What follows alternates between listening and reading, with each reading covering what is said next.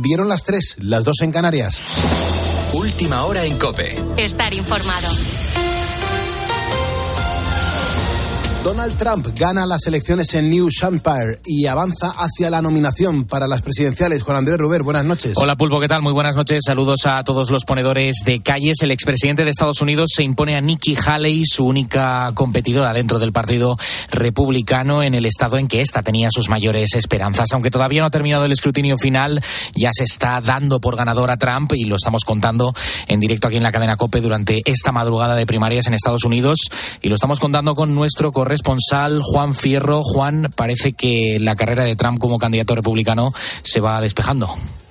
Sí, y además también la de Haley, que dice que no, que no se retira, que no se retira de esta carrera electoral por la nominación republicana para las elecciones presidenciales del próximo mes de noviembre aquí en los Estados Unidos. Como decías, Trump ha ganado las primarias de New Hampshire, pero su rival sigue en la carrera.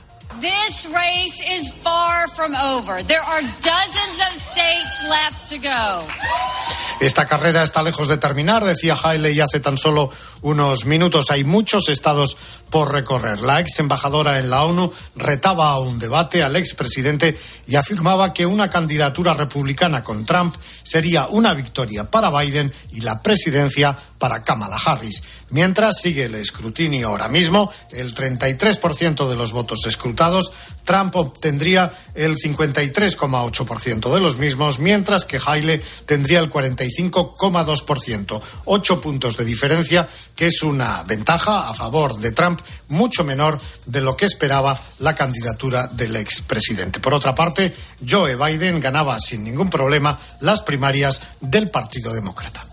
Bueno, pues así están las cosas ahora mismo en Estados Unidos. Gracias, Juan. Trump encabezaría la carrera republicana hacia las presidenciales de este año y Joe Biden, el actual presidente de los Estados Unidos, encabezaría sin ningún tipo de oposición, al menos de momento, por la parte del Partido Demócrata. Mientras tanto, al otro lado del charco, aquí en Europa, la jurista y presidenta de Citizens Pro Europe, Teresa Freisa, ha presentado en el Parlamento Europeo, junto a otros ciudadanos, 500.000 firmas contra la ley de la amnistía pactada con los separatistas catalanes. Lo ha contado en los micrófonos de la linterna de COPE. El gobierno quiere mantener el relato de que esto es un problema interno. Bueno, si no fuera porque hemos oído, leído y visto que la Comisión Europea manifiesta que está preocupada por estas cuestiones, que las está estudiando una entrevista que puedes volver a escuchar en nuestra página web en cope.es. Este asunto seguro que sobrevuela este miércoles el acto de toma de posesión del fiscal general del Estado, Álvaro García Ortiz, al que el gobierno ratificó en su cargo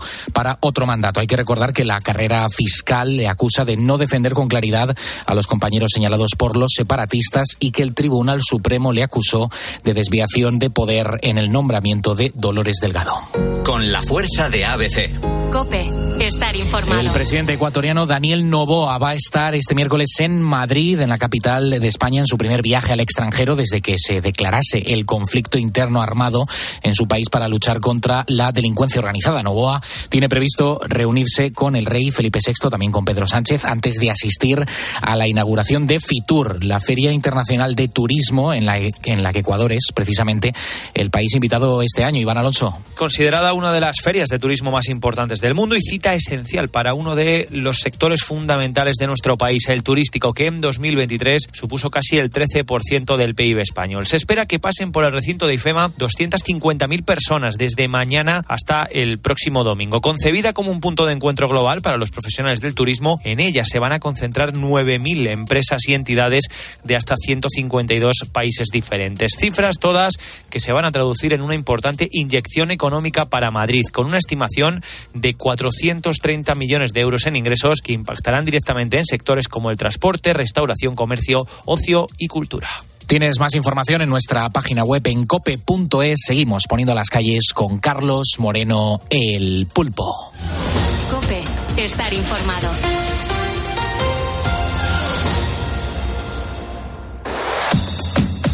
Carlos Moreno el pulpo. Poniendo las calles.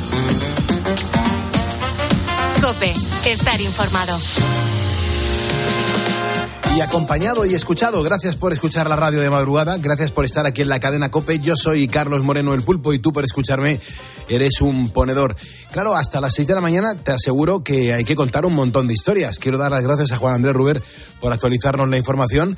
Nosotros tenemos que seguir navegando para seguir poniendo las calles y acabar dándole la del pulpo a Carlos Herrera, eso de las 6 menos 10 de la mañana. Y claro, hasta que llegues ahora, en los próximos minutos, ¿qué vamos a ofrecer a los ponedores? Beatriz Calderón, ¿cómo vas? Buenas noches. Muy buenas noches, Pulpo. Pues voy bien y en los próximos minutos tenemos cosas interesantísimas. Por ejemplo, vamos a hablar de Demba, el modisto que se vio obligado a cambiar de profesión para poder abrirse camino en España y buscar pues un futuro más prometedor que el que tenía en Senegal, pero claro, ahora ha recobrado la ilusión al ganar un concurso de moda en nuestro país y va a poder volver a retomar su profesión. Y como cada miércoles entraremos en la consulta con nuestro doctor Darío Fernández. Hoy Darío creo que pone el foco en las rodillas, pulpo. Eh, oye, tiene una responsabilidad tremenda nuestras pobres rodillas. Es la parte del cuerpo pues eh, que nos sostiene durante prácticamente todo el día y que castigamos muchísimo. Nos va a contar los problemas que más se ven en la consulta. De acuerdo. Eh, el teléfono de este estudio, por si te apetece participar y entrar en directo, es gratuito. Es el 950-6006. Si te apetece mandarnos una nota de voz al WhatsApp, es el 662-942-605. Y a mí lo que me apetece ahora es ponerte una canción de Vanessa Martín que te va a dar, pues sobre todo, mucha vida. Escucha la letra con atención y seguro que incluso te puede emocionar. Quiero mandar un abrazo bien fuerte a los camioneros, a la gente que va con los transportes de un lado a otro, la gente que está en el sector de la limpieza y también, por supuesto que sí, a los panaderos. ¡Viva los panaderos! A un lado por si encuentro la complicidad en tus ojos, por si acaso me haces algún gesto y noto que de nuevo ganamos confianza. Tomo aire para hablarte muy bajito cuando llegues a mi hombro. Demasiada tempestad para un viaje. Mírame, pero no digas nada. No sé en qué momento me alejé de ti cuando nos giramos para ser. El caso es que ahora somos dos extraños en el bar del desengaño y nos falta hasta la sed. ¿Cómo lo resolvemos? ¿Cómo hacemos un ovillo con todo lo que sabemos? No me guardes en cajones lo que se merece incendios, ni me lleves la contraria con recelos sin conciencia cómo lo rescatamos. Encontremos el sentido de lo que nos ha pasado. Tantas veces repetimos lo que ahora ni nombramos. Qué difícil tanta vuelta. Ya sabemos cómo es aquello de cambiar el rumbo Simulamos y ponemos mil alertas cuando alguno de los dos se ronda. No sé en qué momento se alejó de mí, ni cuando nos giramos para ser. El caso es que ahora somos dos extraños en el bar del desengaño y nos falta hasta la sed ¿Cómo lo resolvemos? ¿Cómo hacemos un ovillo con todo lo que sabemos? No me guardes en cajones lo que se merece incendios y me lleves la contraria con recelos sin conciencia. Y llegas levantando polvo, castigándome las ganas que ha sido de la prisa. De sábanas gastadas Gritamos y gritamos sin llegar a decir más nada.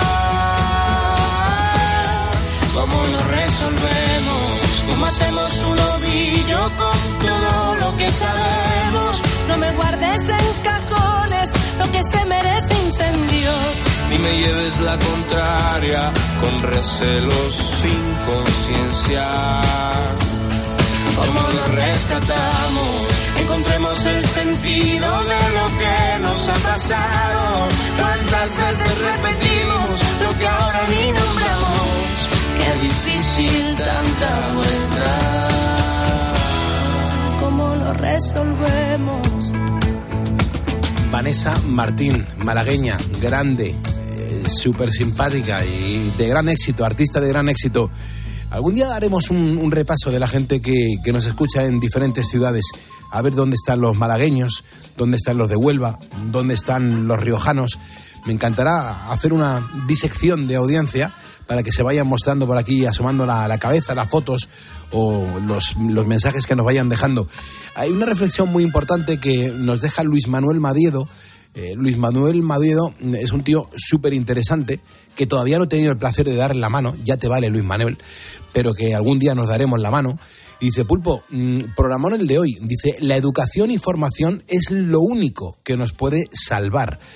Es una reflexión muy buena. Mm, Y es verdad, es poner un, un poco en orden, y informando y sobre todo formando a todos los, los más jóvenes de- para que el día de mañana tomen unas buenas decisiones. Por eso yo creo que hoy la gente está poniendo mm, estos mensajes que nos demuestran que, que oye, que, que la gente empezó a trabajar muy pronto y que los que ahora les toca eh, están empezando a reaccionar, vea. Sí, mira, Virginia, por ejemplo, nos cuenta que ella a los 16 años empezó a trabajar como auxiliar administrativa. Ahí estuve todo el día archivando. O Félix, que empezó a los 14 años como chico de los recados en una farmacia en Toledo.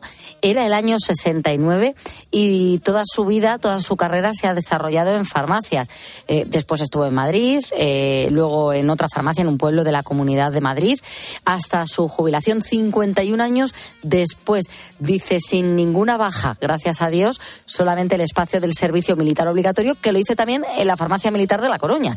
Así que, bueno, toda su vida eh, la ha pasado ahí. Eh, María Toledano dice, empecé a trabajar nada más acabar la carrera. Corría el año 91 y gracias a Dios hasta la fecha no he parado. Y también Manuel Valentín. Manuel Valentín es un ponedor que nos escucha de- desde el principio y nos cuenta que con 17 años estuvo repartiendo propaganda, buzoneando y luego ya hice la mili. Y al poco de salir estuve en una tienda de comestibles. Allí duré seis meses. Y de ahí pues ya fui de un trabajo a otro, la mayoría porque me iba yo, la mayoría en el, anu- en el aluminio y el cristal, aunque también he estado fabricando mallazo para la construcción. También he sido friegaplatos, he trabajado en el círculo de lectores y desde hace ocho años que os escucho estoy detrás de un volante. Qué maravilla, cada uno con su profesión y aquí lo compartimos todo. Miguel Ángel Alcaraz nos acaba de seguir, muchas gracias Miguel Ángel, buenas noches. También lo acaba de hacer Isa Hernández, gracias Isa por estar con nosotros. También se suma desde la Carolina Jesús Tabernero, gracias Jesús, muchísimas gracias. Y Andrés Martínez Mirón, ponedores que ya están aquí con nosotros en nuestro facebook.com barra poniendo las calles.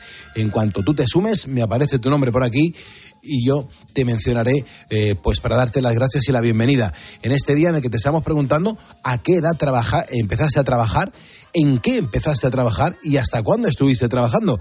Los mensajes llegan por todos los sitios, por tierra, mar y aire. Este viene del aire. Buenas noches, Purpo y Bea. Oye, mira, yo empecé a trabajar a los 14 años, eh, me fui con mi padre a coger piña, no piña de fruta, piña de piñones, ¿vale? Eh, estuve varios años hasta que ya me pude sacar el carnet y después pues estuve en varios gremios como hostelería y construcción y después ya me saqué el carnet de los camiones y aquí estoy con la rosca y escuchando a ustedes todas las noches. Gracias Pulpo por el programa. Soy ponedor. Muchas gracias, además te lo sabes muy bien. Ese cierre de soy ponedor, sabes que me encanta. Sabes que me encanta que la gente se reconozca como ponedor. Muy interesante lo que nos has contado. Y tenemos un, un mensaje más en el 662-942-605.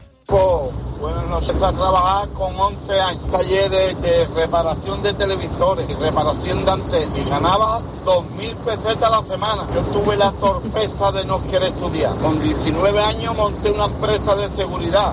Yo era vigilante y monté yo una empresa de seguridad. Me hice de 50 hombres trabajando para mí. He tenido varios negocios. Dicen que la mejor universidad, la de la calle, es muy buena, pero es mejor si va también sacar algo de un libro. Un saludo, soy ponedor. Muchas gracias por estos mensajes que nos estáis dejando en el 662942605. ¿Te das cuenta, eh, Bea, cómo son nuestros ponedores, eh? Son currantes sacrificados desde hace un montón de años. Mucho, currantes sacrificados. Eh, este ponedor alababa la importancia que tiene los estudios, pero ¿cuánta gente sin ningún tipo de estudio ha sacado negocios adelante?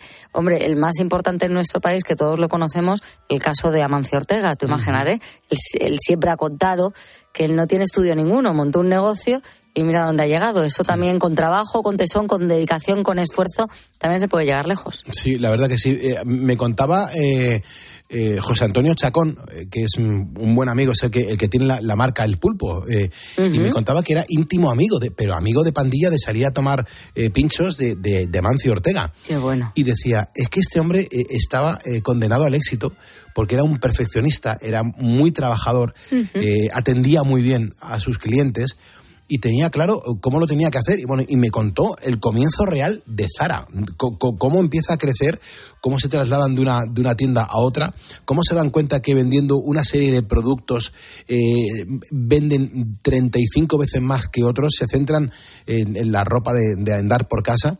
Y es cuando empieza a darle forma a este gran emporio que tiene montado a día de hoy eh, Amancio Ortega. Pero todo viene por el sacrificio, todo empieza por eso, Así porque es. este hombre no dormía nada, estaba todo el día y viajando entre Barcelona y Coruña, entre Coruña y, y demás mm, ciudades donde tenían fábricas textiles o donde cuando empezaba a vender mm, todavía no tenía la maquinaria y tenía que buscarse las maquinarias por, por cualquier parte de España para que le hicieran el servicio. Claro que el- Zara no empezó de como es ahora, es No, decir, claro. Zara empezó Claro. desde muy abajo. Y es increíble a dónde ha llegado. También se ha sabido rodear de gente muy inteligente y, y todo suma, pero claro, como el esfuerzo y una persona en principio, en principio, sin una preparación académica, ha llegado tan lejos. Desde luego que sí. Siempre reconocemos el trabajo de los ponedores, sea cual sea, y eh, haya estudios o no haya estudios. Lo importante es que gracias a ti, ponedor, que nos estás escuchando en este momento, tenemos el país que tenemos. Y eso es muy grande y es muy bonito. Ahora son las 3.16, las 2.16 en Canarias. Y toca hablar de, de buscar una, una vida mejor. Eh, Cambio el registro radicalmente porque esto nos va a emocionar y mucho. Mm, Claro, yo no sé qui- quién no aspira a esto, ¿no? A, a buscar una vida mejor, a encontrar una vida mejor. Es que en este sentimiento es mm, el, en el que trabaja Demba, que desde Senegal hace ya 12 años hasta nuestro país, llegó desde Senegal hasta nuestro país hace 12 años. Y claro, durante ese tiempo ha tenido otro hijo, se ha fincado en Benalmádena y ha conseguido seguir trabajando en su profesión, la que tuvo que abandonar cuando decidió probar fortuna en España, que fue la moda o la costura, como él dice. Y no solo eso, es que ha conseguido el primer premio en el certamen Benalmádena de moda. Enhorabuena y gracias por el madrugor, Demba. ¿Cómo estás? Oh, bien, hola, Pulpo. Sí, estoy bien, sí. Muchas gracias, muchas gracias. 3.17, hora menos en las Islas Canarias. Demba, yo quiero públicamente agradecerte que nos atiendas a estas horas, porque sé que tú durante el día trabajas mucho. Mm, Vamos a contarle, si te parece, a nuestros ponedores, cuándo y cómo llegaste desde Senegal a nuestro país. Eh, eh, hola, Pulpo. eh, gracias que me hayas invitado con este programa. Y yo me llegué en Senegal y en España el 2012. Y aquí me llegué a España. Yo tengo un visa de turismo. y me llegué aquí para visitar a mi hermano pequeño, y que está ah, casi un año y medio. Y antes de venir yo me he hablado con el teléfono Sky. En este momento no hay WhatsApp. Y si hay con Sky. eh, y, y después yo tengo ganas de venir a buscar a mi hermano y, y visitar también España, el eh, la cultura y todo. Eh, ese momento el plan que me gustó me queda España. Claro, a- a- así que fue tu hermano quien te sugirió que vinieras a verle aquí para conocer la cultura y el país. Eh, Es verdad que antes eh, solo se podía hablar por Skype, una, una aplicación tecnológica, mm, y no como ahora que ya hay muchos más métodos. Y, el- y el caso es que te gustó eh, este país, que diste el paso, y te quiero preguntar eh, si es España como, como tú te imaginabas o no tiene nada que ver. Sí, eh, eh, mi hermano pequeño se llega primero aquí. Y cuando se llegue siempre que habla eh, con Sky le pregunta qué tal allí, me ha enseñado también en la calle también vale yo le digo vale voy a intentar que eh, buscar una visa si tengo visa de turismo yo voy allí buscarlo un momento eh, después me volver porque antes yo tengo mi taller en Senegal sigue trabajando y cuando yo tengo el visa y yo aviso a mi hermano yo me alegro mucho le dice sí ya me da el visa que voy a cuando me llegue dentro de unos meses dos meses y yo he visto el país y el final que me gusta, me queda aquí. O, sea que, si, te estoy entendiendo bien, es que tú tenías allí en Senegal tu propio taller de costura, eh, que pediste el visado, te lo concedieron como turista, pero al final te gustó tanto Benalmádena que, que preferiste no volver a tu país. Pero una vez que ya pasa el tiempo, que concede en el visado, ¿qué es lo que tuviste que hacer? Eh, cuando ya ha pasado mi visa de tres meses, ya ha caducado, mi hermano me ha dicho que vale, que aquí si no tiene papeles, uh, muy difícil para trabajar con diseño. Claro, Demba, es que querer trabajar justo en lo tuyo es, es difícil, por lo menos al principio. Nada más llegar a un país desconocido, entiéndelo, claro. Yo tengo duda, volver a mi país. Yo digo a mi hermano, yo tengo, yo no, no hay prisa, yo no hay tiempo, yo tengo prisa que salir a trabajar, porque yo llegué aquí el febrero dice vender gafas espacio, mm. vender ropa, dice mi, mi hermano que me eh, trae alguna mercancía. Lo explico un poco más claramente para nuestros ponedores, porque sabemos que te cuesta un poco el idioma, pero nos queda claro que, que, necesitabas ganar dinero y tu hermano te ayudó a conseguir esa mercancía que dices para vender por las calles, lo que suelen vender algunas personas de origen africano en las, en las zonas de playa y me salgo de la calle. El primer día que yo me he enseñado, la policía que sigue atrás, la policía local. Cuando le he visto, me dice, curi, curi, yo me curi. Y yo le dije, no, así yo no, así yo no, nunca mi vida yo hacía eso, nunca mi vida. Ese día ya no quiere más seguir. Ese, ese trabajo yo no puedo seguir, eso no me gusta, voy a volver a mi país. Claro, mm, me parece tremendo lo que nos estás contando aquí en Poniendo las Calles, Demba, que decidiste que te buscarías la vida mm, como fuera, pero no corriendo delante de la policía local. Fíjate, ese fue el principio de tu adaptación a tu nueva vida en España. Esta es toda una declaración de intenciones. Hombre, yo considero que es muy duro venir de un lugar donde tenías un reconocimiento profesional, que te dedicabas a la moda, y llegabas a otro sitio y, te gustaba, bueno, mm, te toca buscar tu lugar. Eso, eso. Muy, muy, muy, muy, muy, muy duro ese momento. Yo pensaba mucho, dice mi hermano, y voy a volver a mi país.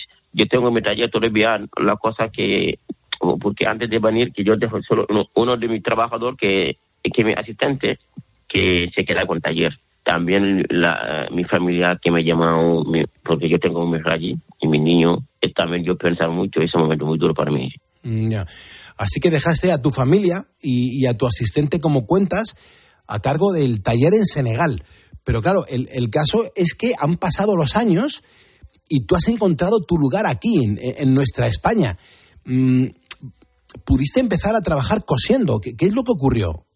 Yo, yo conozco a una señora que vive cerca de mí, que tengo una máquina, y yo entro allí su, su taller, que yo hablaba con ella, yo le explicaba que yo soy costurero. Me dice, ah, sí, tú sabes coser. Dice que sí, ella arreglando los trajes de la gente. Algún día que su máquina tiene unos problemas, me llama y dice, ¿tú sabes algo con la máquina? Dice que sí. Y yo miro la máquina, la, la máquina no se puede coser, la, se saltar con la hilo.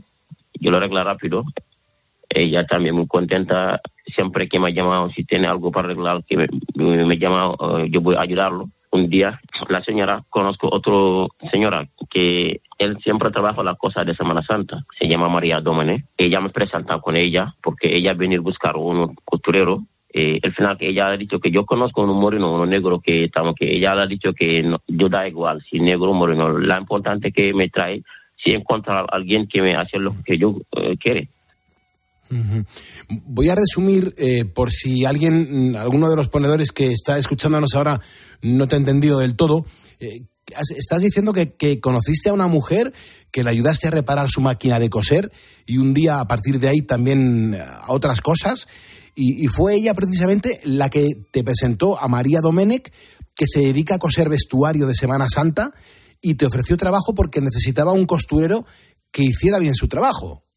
Ese chico que yo busco, yo muy contenta. Yo el, mi tres años, ella me hace el papel, yo seguir trabajo con ella, casi seis años. Cuando jubilado, cuando llegue la, pandemia, en ese momento ya me queda un taller. Ya ha cerrado España, ya ha cerrado todos los talleres, nadie no puede trabajar, nadie no puede salir. Yo dejé mi taller, mi material todo en el taller, vení a mi casa yo me quedé casi cuatro meses sin pagar alquiler del local. Claro, es que esa fue una época muy complicada para todos los negocios. Así que tuviste que coger la maquinaria, traerla a tu casa y apañarte para coser allí. Demba, nos estás contando mm, tus aventuras para poder trabajar en lo tuyo, en la costura, pero tú y tu familia está contigo ahora mismo. Sí, sí, sí, yo tengo dos hijos, vive aquí, sí, bien la Marina, sí. Uno tiene tres años, el otro que tiene 18 años. Eso, ya son, son malagueños. Son malagueños, ¿no? Bueno, hombre, eh, sobre todo el pequeño, que tendrá su acento y todo. Sabemos que, que están estudiando, en fin, que, que estáis adaptados totalmente a la, a la vida en Benalmádena. Nosotros, por ejemplo, te hemos llamado para que nos contaras tu historia, la que estás eh, bueno, aquí compartiendo con todos los ponedores, y sobre todo para que nos explicaras eh, que has conseguido un premio como diseñador. En, en Benalmádena hay un certamen de moda, te presentaste, joder, y, ganaste el primer premio. Sí, sí, sí, de verdad, sí. Estoy ganado el primero y también muy contenta porque tanto año todo en vida yo sabía solo la costura. Ese momento que yo he ganado el, el, primero, el, la moda con Marina, yo estoy trabajando hostelería. Todos los paisanos de mi Senegal, aquí yo hace su cosa, yo los fiestas, yo los cose su ropa y también yo tengo algunos clientes del española, yo hago también su cosa. A mí hay un momento la cosa se baja. Y si tiene un trabajo unos meses, luego eh, eh, dos trabajos, eso es solo que lo que me he ganado no me sirve para mi gasto. Claro, cuando, cuando te dieron el premio, tú hacías trabajos para tus paisanos senegaleses, como dices, mm, trajes de fiesta y también pues cosillas para clientes españoles, pero claro, con, con esos diseños no cubrías gastos. ¿Y entonces qué es lo que tuviste que hacer? y, y luego el final que yo me voy a buscar un trabajo de un, de un restaurante para ganar algo para pagar con mi alquiler y luego también seguir si tengo estable voy a seguir con mi mi, mi, mi diseño porque el año que viene que voy a participar el primero pasarela y enseñar a la gente Qué bien, Demba, qué bien. Así que ya estás pensando en hacer el año que viene un desfile. ¿Cómo llegó a conocer el ayuntamiento tu trabajo? ¿De, de qué manera vinieron tus diseños? Tus diseños?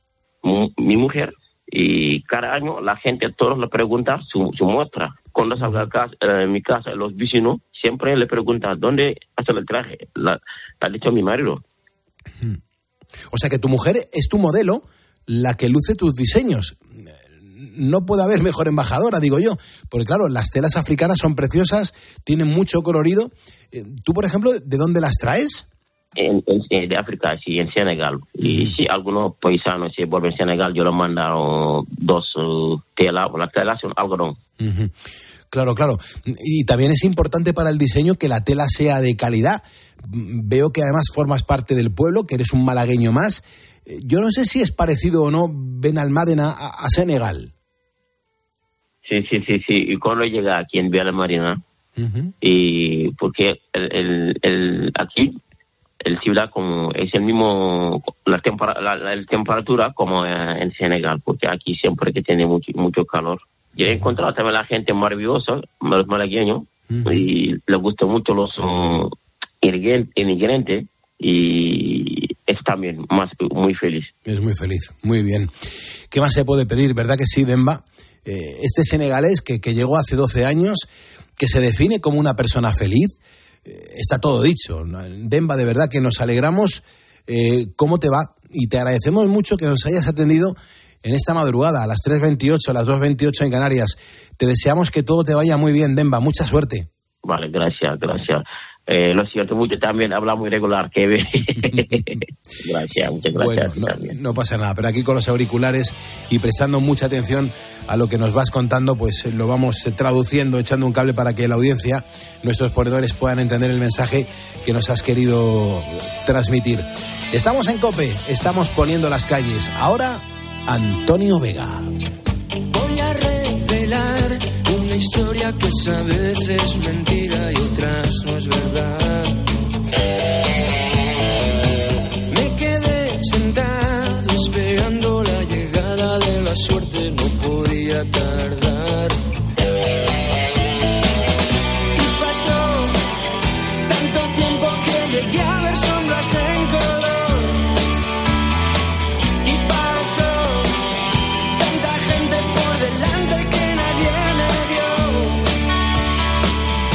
Esperaría de pie que el anochecer se fundiera con la tarde y el amanecer.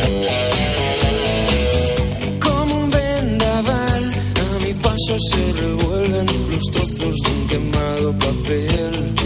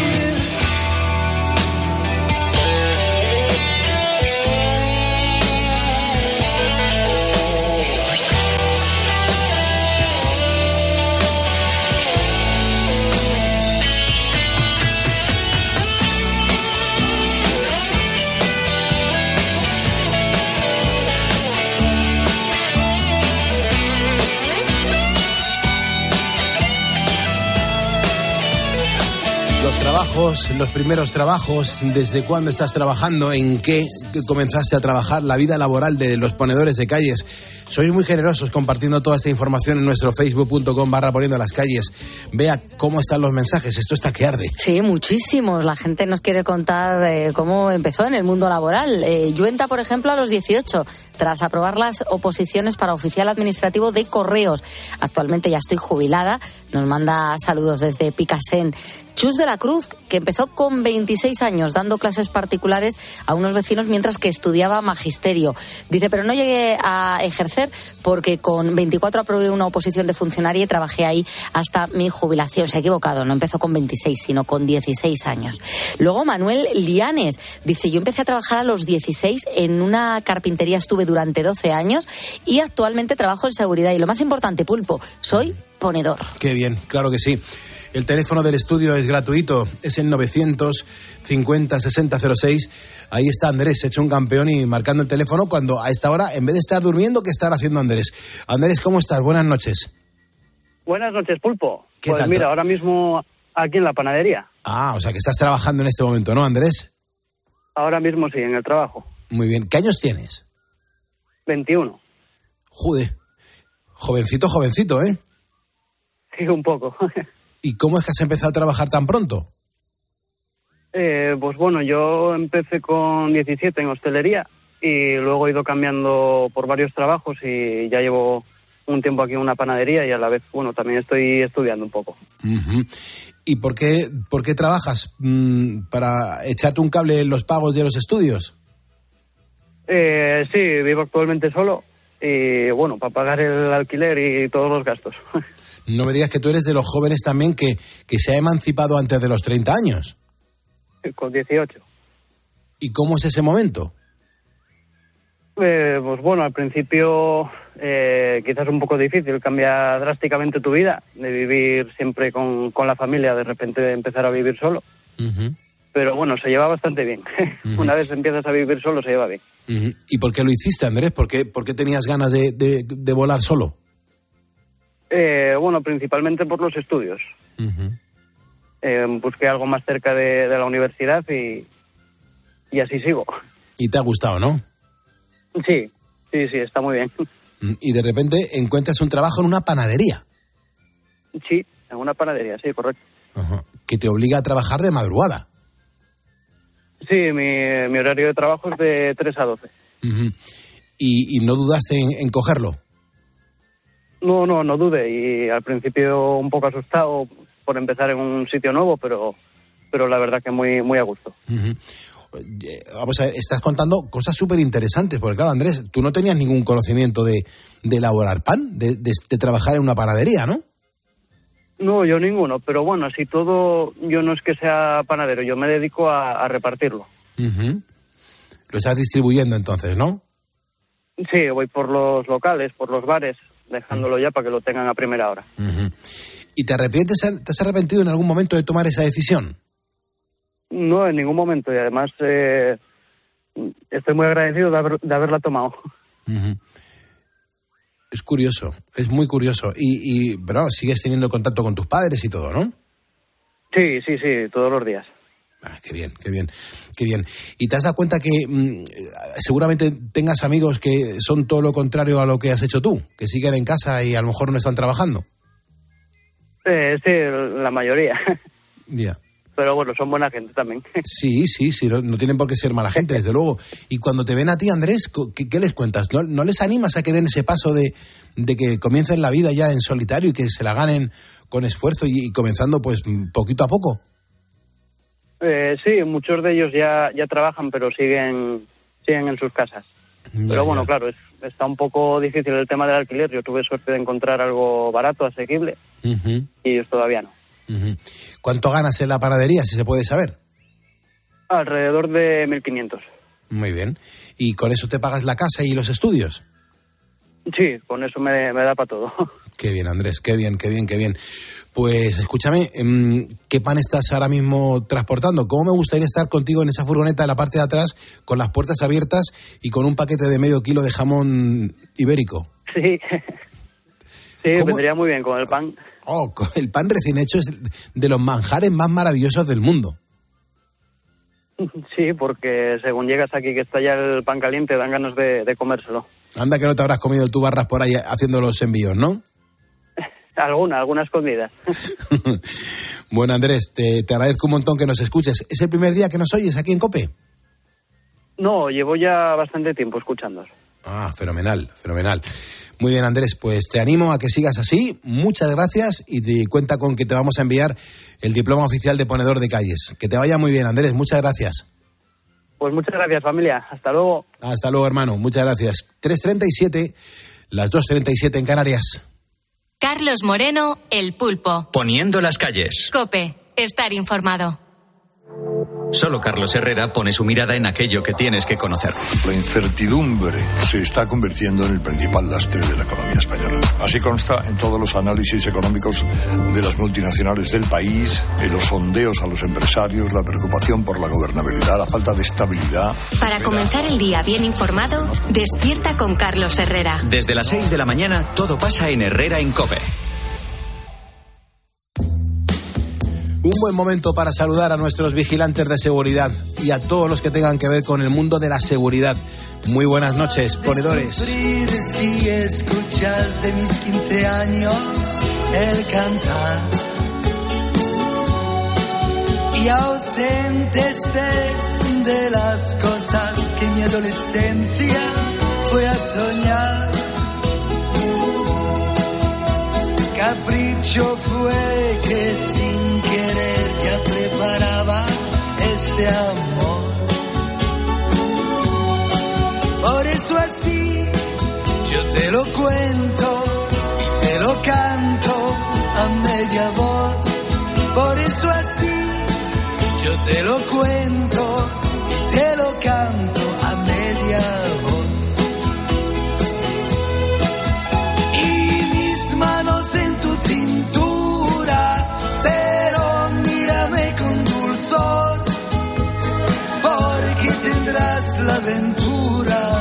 ser tú mi mejor canción.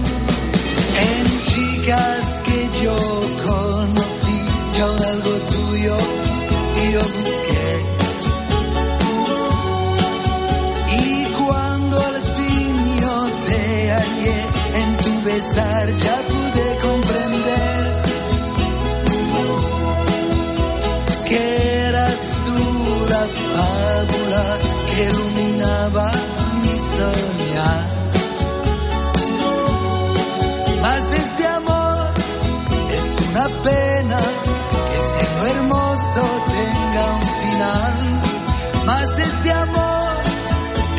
pena que siendo hermoso tenga un final.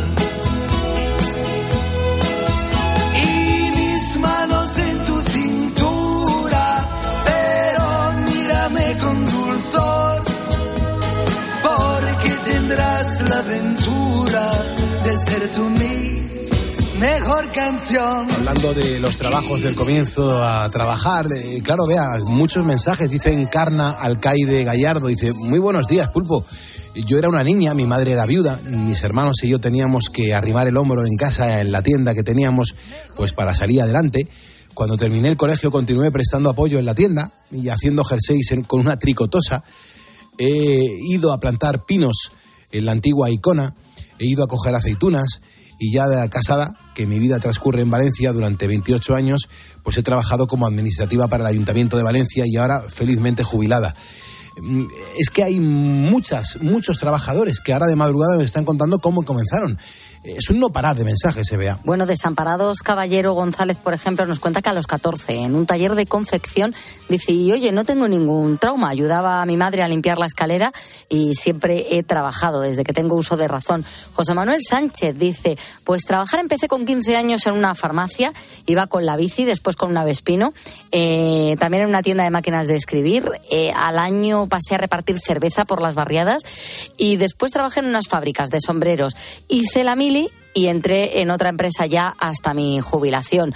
O Angelines, que comenzó a los 17 años en perfumería, estuvo allí dos años, luego en una oficina hasta los 65, que se jubiló.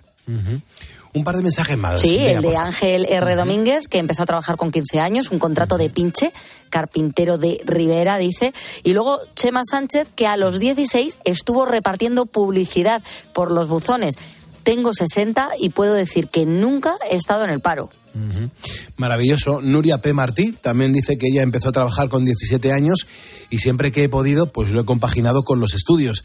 Muchas gracias, Nuria, por tu mensaje. Ponedores también que nos dejan notas de voz en el 662-942-605. ¿Qué se cuenta la audiencia? Buenas noches, Pulpo. Yo Hola. empecé a trabajar con 16 años en- de botones en un hotel, aquí en Melilla. Después tuve una tienda de ropa y actualmente estoy de barrendero. Un saludo, Pulpo. Muchas gracias. Claro, eh, es impresionante, pero fíjate la cantidad de diferentes trabajos han ido realizando las mismas personas. Me encanta, me encanta. Hay más mensajes. Buenos días, Pulpo y compañía. Muy buenas. Ya, soy Paco, soy pescadero y llevo desde los 14 años también y soy un ponedor de calle. Venga, un saludo.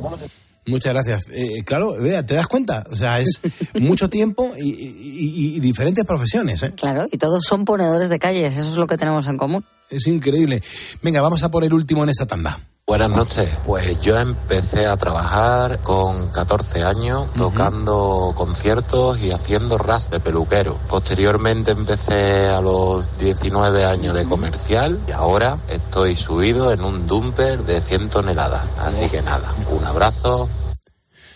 Pues así es la vida, vea. Sí, qué Así vueltas da, qué vueltas da. Bueno, tenemos a José Albo, por ejemplo, que él empezó a trabajar a los 13 para tener dinero y poder salir. Ahora tengo 50 y cotizando desde los 17. No os digo nada. Estamos en Cope y estamos poniendo las calles. Un saludo, soy Carlos Moreno el Pulpo. Recuerda que tú por escucharme eres un ponedor. La verdad es que si puedes caminar, si puedes saltar, si puedes correr, si puedes dar zancadas, si puedes girarte, si puedes subir y bajar escaleras, si puedes también sentarte y levantarte, pues es por una articulación. Yo no sé si sabes cuál es, pero son tus rodillas y solamente tenemos dos y son para toda la vida. Yo creo que merece la pena cuidarlas y esta noche el doctor Darío Fernández de la clínica Legazpi pues nos va a dar unos consejos muy claros de lo que podemos hacer por nuestras rodillas y qué no debemos hacer si ya las tenemos dañadas. Así que venga, vamos allá porque estoy llamando a la consulta de la clínica Legazpi. Doctor, ¿cómo estamos? Muy buenas noches. Buenas noches, encantado de estar aquí. Que digo yo, doctor, que, que tienen de especial la articulación esta de la rodilla, porque eh, nos genera muchos problemas, muchas comeduras de cabeza si nos empiezan a fallar.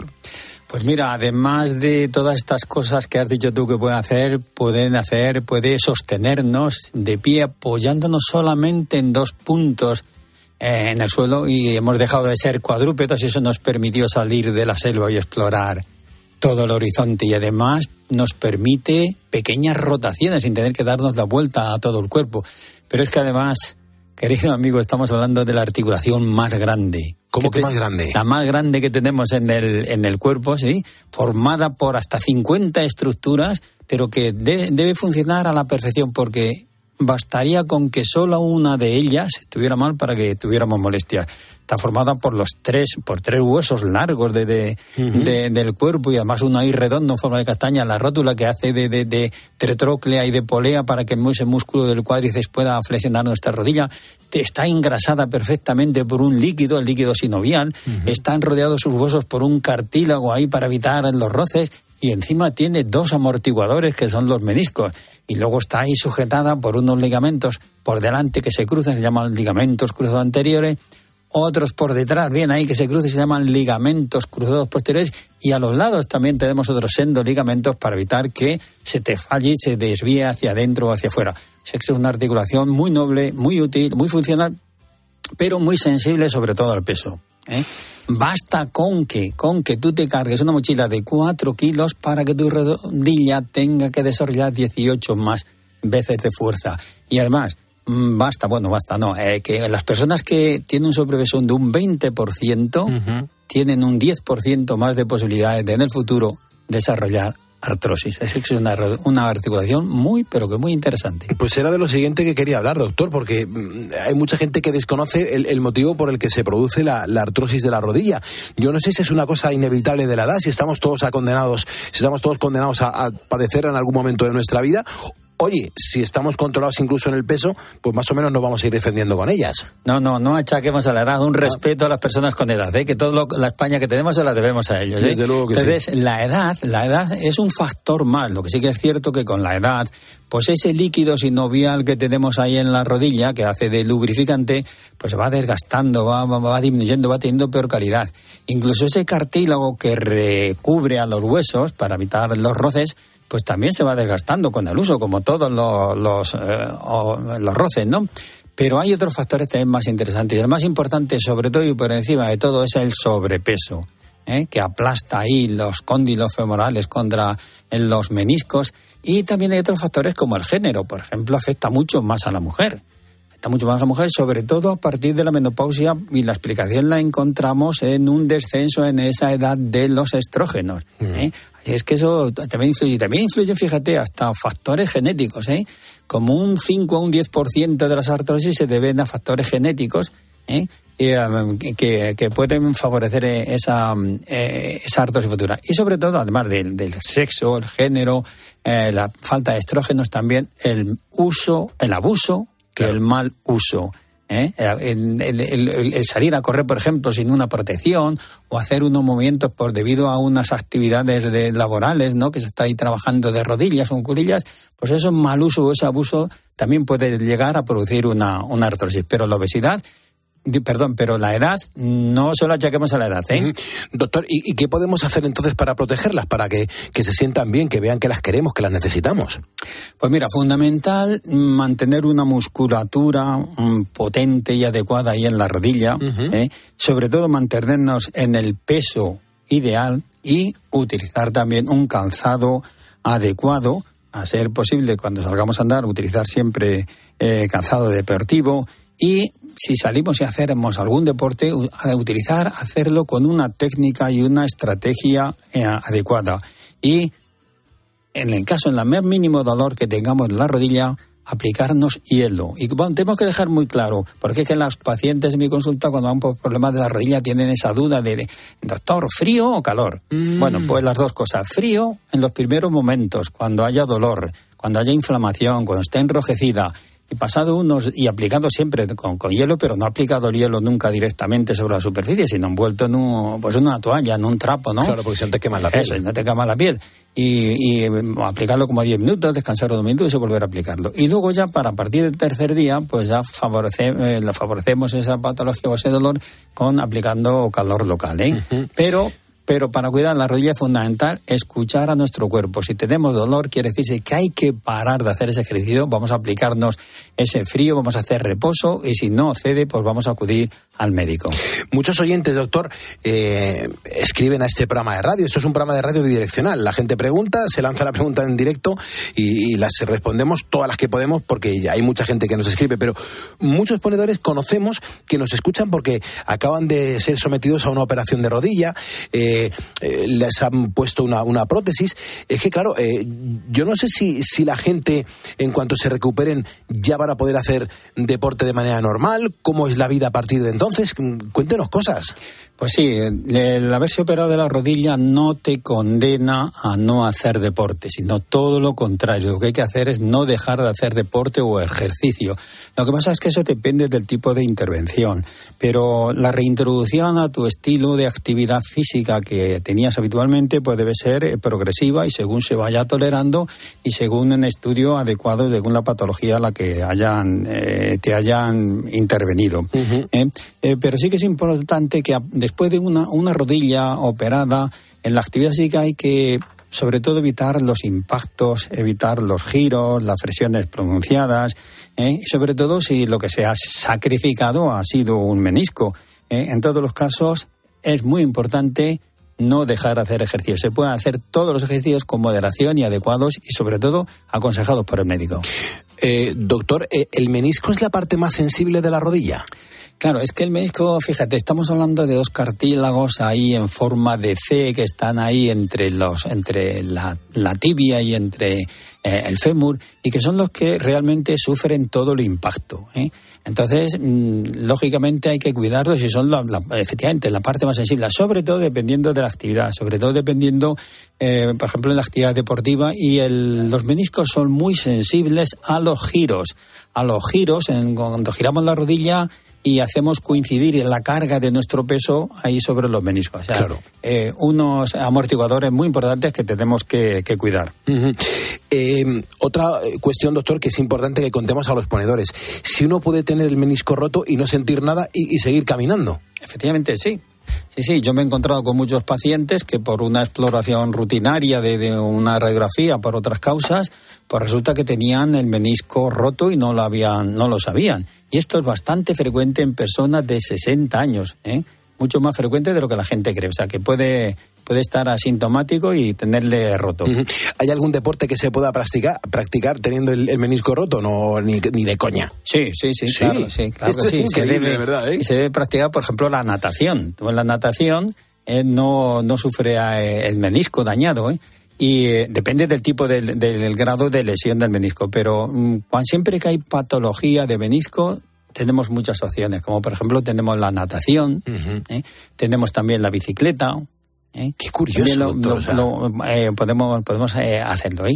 Incluso fíjate, en la, la piscina, en la piscina de, de tu casa tienes eh, un entrevento muy útil para los meniscos y para el tratamiento de las lesiones de menisco y la operación después de menisco, como es, por ejemplo, pues andar en la piscina contra la gravedad de la fuerza que te opone el agua, pero hay que andar en la piscina tal como andas por la calle, braceando, ¿eh? Y también ahí en la piscina, pues puedes hacer unos ejercicios como de, que se llaman ejercicios de la bicicleta. Te apoyas en el borde de la piscina, y, mm, eh, que no toque el suelo y haces el movimiento de, de la bicicleta. O sea, es que sí que se pueden hacer, eh, puedes hacer también patinaje. Es maravilloso. Es, ma- es y no hay, maravilloso. no hay problema por eso. Es maravilloso. Doctor, ¿nos echamos un, un duelo? Venga, pues adelante, desenfunda. Esa- Con bolas de fogueo, ¿eh? Esa- que- a- saludamos a esa ponedora que acude a su consulta y ¿qué le dice? Hombre, claro que sí, le mandamos un abrazo a Mari Carmen. ¿Y, y, y qué, qué va allí? ¿Qué dice? Pues nada, Mari Carmen, eh, pues es que nos escucha, que es una ponedora eh, fiel, así que le mandamos un abrazo para ella y para su marido, para José María. Perfecto, pues nada, Mari Carmen y José María, un abrazo bien fuerte aquí con el doctor en los estudios centrales de la cadena COPE. Pues venga, comienza el duelo, ¿eh? Lanzo la pregunta y preguntas cortas y respuestas como considere el doctor.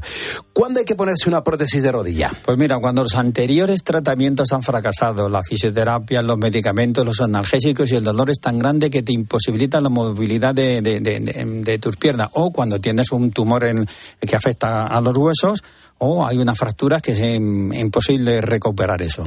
Doctor, ¿a qué edad se puede poner una prótesis de rodilla? Otra vez con la edad, que la edad no tiene Bueno, límite. vale, pero es que lo que hay, la gente lo Bueno, pregunta. pues nada, la limitación para poner una prótesis de rodilla nunca es la edad, es las dificultades que tiene esa persona para soportar una anestesia o una anestesia general o una operación.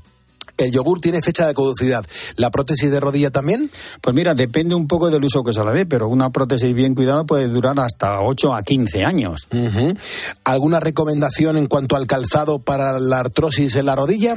Sí, fundamental. El calzado tiene que ser, en primer lugar, cómodo, tiene que ser con una suela gruesa, tiene que ser, a ser posible, con la punta un poco levantada para lanzar la pisada y protegernos también eh, lo que se llama la, la- la caña del pie. Y preferible unas zapatillas deportivas si salimos a andar y que eh, se lleve cordones para que podamos eh, ajustarla. Bien.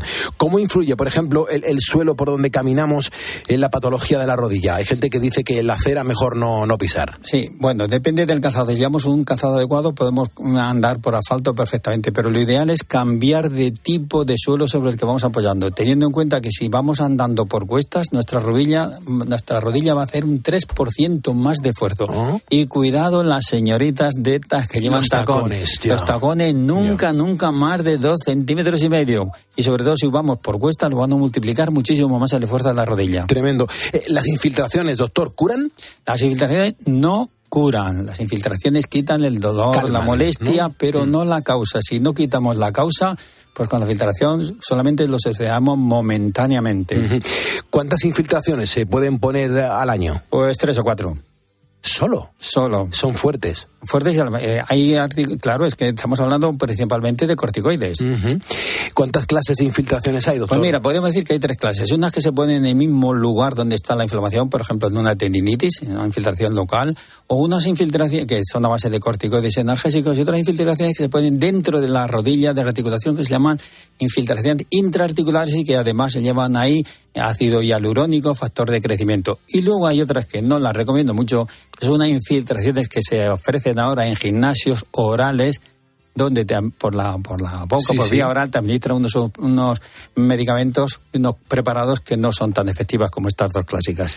Una infiltración ahí en el menisco eh, tiene que doler, ¿eh? No tiene por qué doler, ¿En porque la- no, no, no, no, porque la infiltración no se hace en el menisco, se hace intraarticular dentro de la articulación y ese líquido pues bajará la inflamación del menisco. Vale, penúltima pregunta. ¿Cuál es el tiempo de recuperación después de una cirugía de menisco?